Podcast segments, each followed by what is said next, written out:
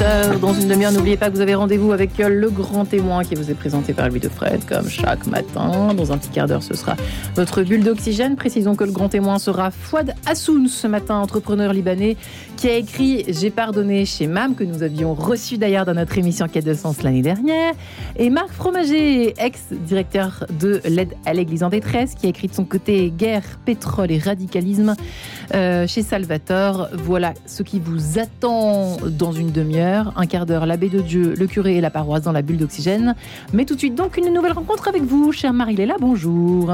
Bonjour à tous. Michel Petrosian, bonjour. Bonjour. Merci beaucoup d'être avec nous, artiste français d'origine arménienne, pour vous présenter euh, très rapidement, compositeur de talent, philologue et grand voyageur. Vous êtes également l'auteur de diverses tribunes et vous venez de publier votre premier livre, Chant d'Artsac, paru aux éditions de l'Air. C'est un ouvrage qui a été distingué par le prix littéraire de l'œuvre d'Orient. Pour commencer, euh, Michel Petrosian, racontez-nous comment est-ce que vous avez reçu ce prix? Écoutez, comme une très heureuse surprise, si on peut parler euh, d'une heureuse surprise dans ce contexte, puisque le livre relate des événements plutôt dramatiques, mais j'étais extrêmement touché et sensible au fait que ce comité distingué, présidé par euh, Hélène Carrère d'Ancos, a choisi ce livre parmi d'autres ouvrages, euh, puisqu'il récompense l'ouvrage qui traite avec espérance des chrétiens d'Orient. Et ce, ce, livre a eu l'heure de leur plaire, ce dont je suis vraiment honoré à l'heure où euh, la situation est plutôt difficile. Euh, vous évoquez donc euh, la situation de votre pays natal, l'Arménie. Ce livre, racontez-nous comment est-ce qu'il est né? Eh bien, ce livre est né donc de cette espèce d'électrochoc que nous avons vécu il y a deux ans, euh, plus précisément à partir du 27 septembre 2020, où une sorte d'attaque euh, militaire massive a euh, accaparé ces terres, ce territoire disputé entre l'Azerbaïdjan et l'Arménie, terre historique arménienne qui avait été octroyée par Staline en 1921 euh, à l'Azerbaïdjan et qui, à la dislocation de l'URSS, a voulu rejoindre en quelque sorte, enfin retrouver déjà son indépendance et rejoindre la mère patrie, puisque c'est une terre qui a été habitée depuis toujours essentiellement par des Arméniens. Il y a plus de 1000 vestiges arméniens chrétiens. Voilà. Et donc, suite à cette espèce de choc de cette guerre, même si la situation était toujours conflictuelle, euh, j'ai voulu d'abord tout simplement informer des amis, réagir, euh, trouver une sorte d'exutoire hein, de ce que je ressentais, puisqu'on avait des nouvelles qui nous parvenaient de plus en plus terrifiantes. Et puis j'ai commencé à publier des choses sur les réseaux sociaux qui ont eu un retentissement tout à fait inattendu pour moi-même. Je voulais d'abord simplement informer, etc. Je suis compositeur contemporain et d'habitude les compositeurs contemporains ne remplissent pas les stades de France. C'est plutôt un univers solitaire, etc. Et là, alors que j'exprimais les choses avec mes mots à moi, plusieurs gens, plusieurs personnes se sont sentis représentés. Des gens que je ne connaissais pas du tout me disaient mais vous exprimez exactement ce que nous ressentons. Et peu à peu, ces textes ont pris forme. Euh, C'était un, un journal de bord que vous écriviez à l'époque. Exactement, mmh. une forme de journal de bord mmh. euh, que je soignais quand même. J'ai voulu en fait euh, sortir justement de cette espèce de vision très locale, conflit dans le Caucase lointain, etc. Et euh, peu à peu, c'était aussi une forme de méditation hein, au sens large pour moi-même et pour ceux qui me lisaient. Et ce sont les lecteurs qui ont fait ce livre en quelque sorte, parce que plusieurs m'ont dit mais il faut absolument le publier. Les textes ont commencé à circuler et ils ont atterri sur la table d'un éditeur suisse, pour faire bref avec toutes les étapes intermédiaires, qui a choisi de le publier. Voilà.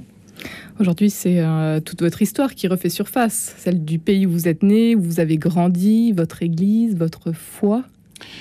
Alors, je ne suis pas très typique hein, de, tous ces marqueurs identitaires. D'ailleurs, il y a un texte dans mon livre qui s'appelle Identité au pluriel et où je parle de, cette espèce de millefeuille identitaire dont nous sommes tous.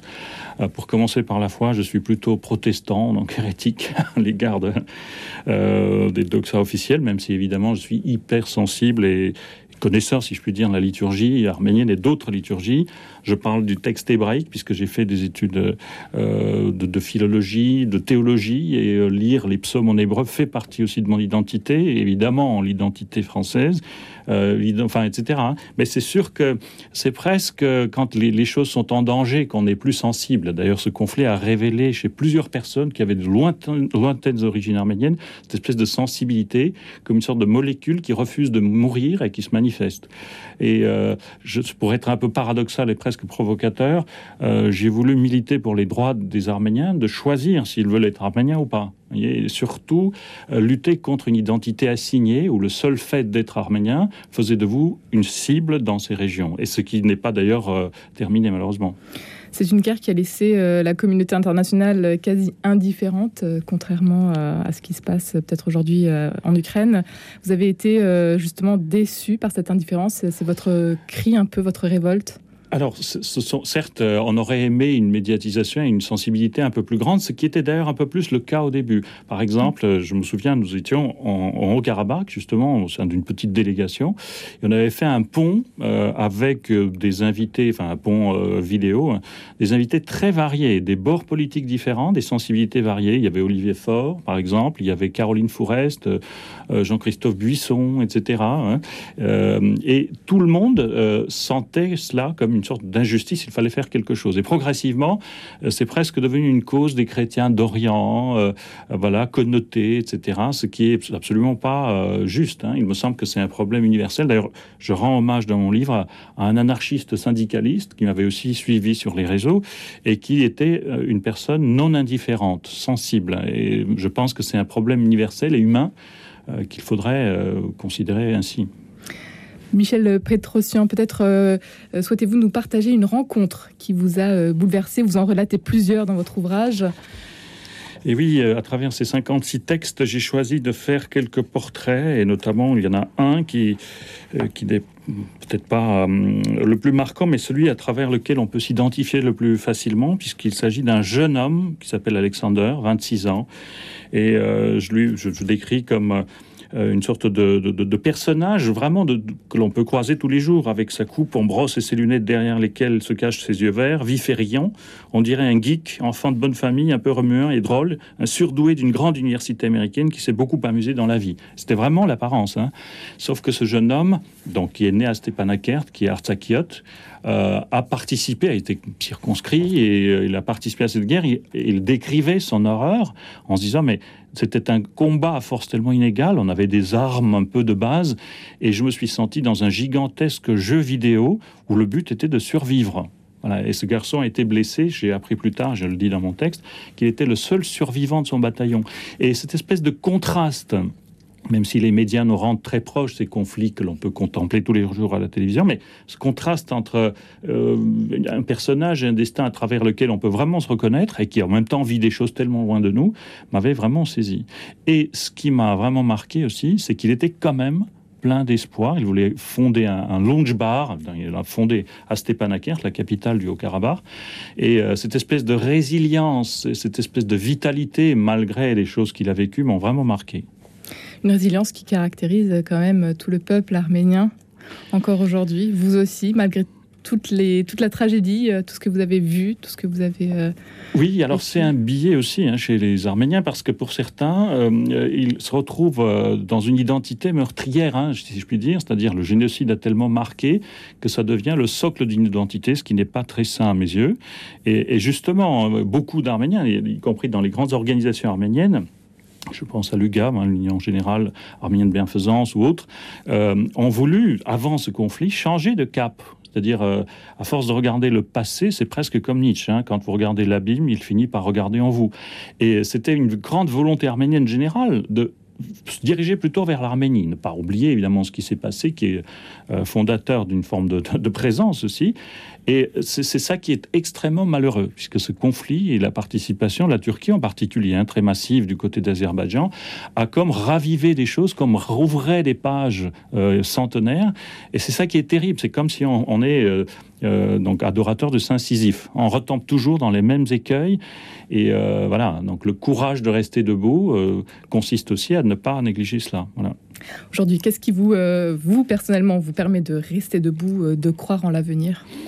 Eh bien, je pense que les Arméniens sont appelés à bâtir des cathédrales spirituelles. Je faisais des parallèles avec le peuple juif en particulier. À la destruction du temple, euh, il y a eu cette espèce de décision de transplanter son identité d'un lieu vers un livre. Et c'est ça qui a assuré la survie du peuple juif. C'est assez spectaculaire. Hein. J'avais vécu un an à Jérusalem, j'étais assez saisi par euh, ces, éléments. Et euh, pour ma part, alors je suis compositeur, j'écris actuellement un opéra euh, commandé par Leonardo Garcia Larcon sur le livre de Job, méditation sur la souffrance injuste. et il y a également le metteur en scène euh, Jean Bellorini, qui est dans le projet. Il me demande d'incorporer des éléments de ce livre, euh, parce qu'ils ont été aussi touchés, saisis par ces événements, non pas là encore pour euh, faire un camp pour, un autre contre, mais s'élever un peu au-delà des contingences historiques et offrir une méditation beaucoup plus large, plus universelle, sans, sans éviter de nommer les choses non plus. Et le travail d'écriture, vous allez le poursuivre euh, aussi Écoutez, j'écris tous les jours un petit peu pour moi. Hein, je ne peux pas m'en empêcher. C'était aussi une forme d'exutoire. Et c'est vrai mm. que la, fonction catharsique d'un écrit, qui peut être d'ailleurs dangereuse, parce qu'on a vécu quelque chose à travers un écrit, et ça nous euh, inhibe pour l'action peut-être hein, aussi. Parce que quand on garde pour soi, on y réagit. Mais ça, a permis finalement de passer un cap. Et plusieurs témoignages, des centaines de témoignages de personnes qui m'écrivaient à travers euh, les réseaux sociaux ou suite au livre, m'ont un peu conforté dans, ce rôle. J'ai des témoignages, on n'a pas le temps de le relater, mais des choses très très touchantes, hein, qui disaient qu'il y a un sens, la parole qui semble quelque chose à nu et vide et euh, elle ne remplace pas l'action. Et eh bien parfois la parole, et on est bien situé à Radio Notre-Dame pour parler de la parole et de son rôle, peut avoir une extrême puissance à rendre sensible, à méditer, hein, à rendre intelligible pour nous-mêmes des choses qui nous dépassent.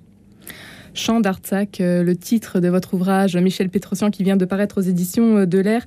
Finalement, ce titre, est-ce qu'il est venu euh, assez facilement, naturellement? Comment, comment est-ce que vous l'avez trouvé? Eh bien, j'avais écrit un opéra oratorio il y a quelques années sur le livret original de Laurent Godet, Chant d'Archac, qui était une sorte de méditation là autour du monastère de Tatev. D'ailleurs, ça a été créé au monastère de Tatev en Arménie, un lieu fantastique. ensuite, à Radio France. Et c'est vrai que cette dimension de chant, Laurent Godet avait écrit un texte qui, qui reprenait la forme épique du chant. C'est quelque chose qui est euh, qui n'est pas de la prose, qui n'est pas de la poésie. Ce mélange, d'ailleurs, qui a été souligné par le jury, j'étais très sensible à ce qu'Hélène Carrère d'Ancos insiste là-dessus. Euh, le texte chante en quelque sorte, c'est une manière d'exprimer un peu archétypale, un peu arménienne aussi, certaines choses justement pour, euh, pour les dépasser ou pour les transfigurer. Un grand merci Michel Pétrosian d'avoir été avec nous aujourd'hui à découvrir donc sans tarder votre livre Chant d'Arzac paru aux éditions de l'Air, l'Air A-I-R-E. Et puis toutes euh, vos actualités sont à retrouver sur les réseaux sociaux bien sûr, ainsi que euh, sur votre site internet www.michelpetrosian.com. Un grand merci d'avoir été avec nous aujourd'hui. Merci à vous. Merci Marie-Léla et à demain 10h03.